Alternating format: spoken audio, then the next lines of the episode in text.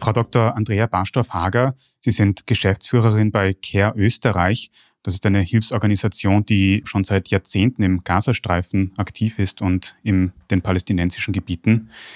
Kann man denn sagen, im Gazastreifen, dass es überhaupt noch eine medizinische Versorgung gibt? Also gibt es da noch Krankenhäuser oder kleinere Hilfseinrichtungen, wie Sie angesprochen haben? Das gibt es noch und es funktioniert einigermaßen, aber man darf sich nicht vorstellen, dass da irgendetwas noch normal funktioniert.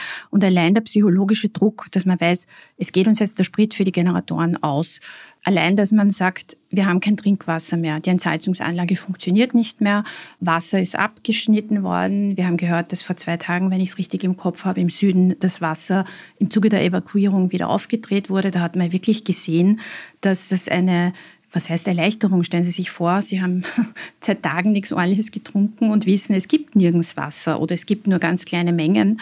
Da haben auch unsere Mitarbeiter uns eine kleine, ich möchte es gar nicht Erfolgsgeschichte nennen, weil es ist selbstverständlich, dass wenn man humanitäre Hilfe leistet, da geht es immer um Wasser, um Zelte, also Shelter, alles, wo man unterkommen kann. Es geht um medizinische Basisversorgung und es geht um Essen, also um Basisversorgung praktisch. Und Care Gaza konnte in den letzten Tagen 600 Einheiten, ich kann Ihnen gar nicht sagen, ob das jetzt große oder kleine Flaschen waren, aber hat Zugang gekriegt. Jeder hat so ein kleines Depot an Nothilfegütern. Wir sind in unser Depot gekommen und haben dann 600 Wassereinheiten, ich sage es wirklich so gespreizt, weil ich einfach nicht weiß, wie viel es war, an Kinder im Süden des Gazastreifens verteilt. Und da hat man uns geschrieben und wir haben auch Fotos davon bekommen, die wir aber nicht veröffentlichen, dass es das erste Mal war seit der Eskalation, dass Kinder wieder ein kleines bisschen gelächelt haben, weil sie sich gefreut haben. Und was wir auch verteilen konnten, sind Hygienekits. Klingt nicht viel, ist aber unheimlich wichtig, besonders für Frauen und Mädchen. Wir dürfen uns ja nicht vorstellen, dass die Leute, die dort betroffen sind, jetzt alle wie wir, die wir hier am Tisch sitzen, relativ gut beisammen sind, sondern das sind ja viele Hochschwangere auch Problemschwangerschaften. Ja, sind viele, die frisch ihre Kinder bekommen haben, sind viele, die nicht mehr gescheit gehen können, orthopädische Probleme haben, viele Kinder, die krank sind sowieso und da passiert nichts. Das heißt, so ein Hygienekit hat also Damenhygieneprodukte, das hat Babywindeln und alles Sachen, die man halt unmittelbar braucht, die absolute Mangelware in jedem Krieg sind. Und das konnten wir verteilen. Aber ansonsten ist es aufgrund der Situation derzeit nicht möglich, humanitäre Hilfe so zu verteilen, wie es von der UN und auch von der Weltgemeinschaft nicht nur vorgeschrieben ist, sondern wie es auch Sinn macht, weil es ist aufgrund des Chaos und der anhaltenden Kampfhandlungen und auch des Risikos für unsere eigenen Leute absolut nicht möglich. Vielleicht können wir noch einen Schritt zurückgehen, damit wir den ganzen Kontext verstehen. Und die israelische Armee hat dann wegen einer Bodenoffensive die Bevölkerung im Norden von Gaza aufgefordert, eben in den Süden zu flüchten. Sie haben das schon angesprochen. Welche Folgen hat denn so eine massive Fluchtbewegung innerhalb des Gazastreifens? Ja, das ist ein kleines Gebiet. Wir haben jetzt schon so viele Vergleiche gehört. Das heißt immer, so groß wie Hamburg. Ich sage immer, so groß wie Wien. Aber es ist irrsinnig schmal und lang gestreckt. Und du hast auf der einen Seite den Grenzzaun und auf der anderen Seite hast du das Mittelmeer. Und dazwischen hast ein wahnsinnig dicht bebautes Gebiet und ein paar Regionen, wo auch landwirtschaftliche Aktivitäten stattfinden. Das heißt, und das ist ja Gott sei Dank nicht gemacht worden, so wie es am Anfang ausgeschaut hat, das geheißen hat, man hat 24 Stunden Zeit, Gaza Stadt zu räumen praktisch. Das ist also meiner bescheidenen Meinung nach, und ich war selbst vor Ort, ein unmögliches Unterfangen. Noch dazu, wenn man sich vorstellt, dass weite Teile der Infrastruktur zerstört sind. Das ist ja nicht, dass sie noch eine Straße haben, wo sie fahren können, selbst wenn sie Sprit hätten, sondern wir sehen ja alle die Bilder, das ist ja auch irgendwie ein Krieg der Bilder.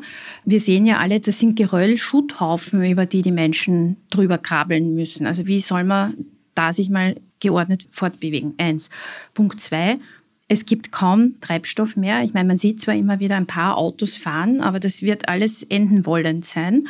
Und sehr viele Menschen fliehen zu Fuß Du kannst kaum etwas mitnehmen, außer, ich sag's mal ganz salopp, du bist fit genug, dass du deine Kinder, die Großmutter, ein paar Taschen noch schulterst und dann geht man genau wohin im Süden. Es ist nicht so, dass alle Verwandte haben, die Riesenplatz haben, wo sie die Leute unterbringen.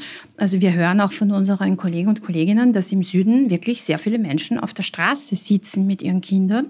Das ist nicht nur entwürdigend, das ist wirklich lebensbedrohlich und natürlich das alles unter einem ständigen Beschuss. Und ich bin nicht hier, um zu beurteilen, ob das zu Recht ist oder nicht, aber für Zivilbevölkerung, dem humanitären Mandat folgend, ist das abzulehnen. Sie haben das jetzt auch schon ganz oft angesprochen. Wie steht es um die Versorgung? Vielleicht können Sie es nochmal zusammenfassen mit Dingen wie Wasser, Nahrungsmittel und Medizin haben wir schon relativ viel besprochen. Es gibt ja auch seit längerem nicht mehr die Möglichkeit, dass Hilfsgüter in großem Umfang dort hereinkommen. Wie ist die Versorgungslage? Ja, die ist jetzt wirklich dramatisch, weil alle Grenzübergänge geschlossen sind. Wir haben jetzt hier gerade in Gaza eine Zivilbevölkerung, die auch von ihren eigenen Machthabern wirklich missbraucht wird, wo auch noch unklare Botschaften ausgesendet werden, dass man doch da bleiben sollte, wo man ist. Also es ist eine ganz, ganz verheerende Situation. Es ist sehr schwierig, in einem abgegrenzten Gebiet wie dem Gazastreifen Vorräte anzulegen für so viele Menschen. Du hast auch gar nicht den Platz. Und es klingt trivial, aber der Zugang zu Notlagern ist im Krieg auch sehr häufig, sehr schnell gar nicht mehr möglich. Ja? Also und du brauchst viele Leute und oft viel Gerät, dass man was wegräumt und dann kommt man dazu und dann kann man verteilen.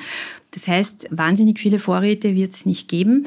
Die Frischgemüseversorgung, das war jahrelang, war das großer Teil der Projekte, dass man Frischgemüse anbaut, weil halt wenig frisches Essen verfügbar war in Gaza und teilweise auch in der Westbank. Und die Versorgungslage es ist auch ein psychosozialer Engpass, wenn man hört, da kommt nichts mehr. Und alles, was da ist, zwei Millionen Menschen ist nicht allzu wenig. Da geht es dann wirklich oft darum, wer ist schneller und wer hat mehr. Also das ist wirklich ein Überlebenskampf, der aber stattfindet in einem Setting, das wirklich ein zerstörtes Kriegssetting ist und das wird noch weiter sein. Also das ist eine enorme Herausforderung an alle Kinder, Frauen, an alle Menschen, die wirklich der Zivilbevölkerung angehören. Und wir dürfen eins nicht vergessen, in Gaza ist die Bevölkerung sehr jung. Das heißt, mehr als die Hälfte sind Kinder und Jugendliche. Und das war ohnehin schon ein schweres Leben im Gazastreifen. Aber was das jetzt mit vielen Kindern macht, ich habe das selber sehr oft rund um den Globus gesehen. Das ist so der Klassiker, wenn wo eine Tür zufällt, dass Kinder, die im Krieg waren, dann unterm Tisch verschwinden, nicht mehr reden wollen, sämtliche Symptome einer Traumatisierung zeigen. Ich möchte mir nicht ausmalen, was mit den Kindern in Gaza ist, wenn man das noch lang so weitermacht.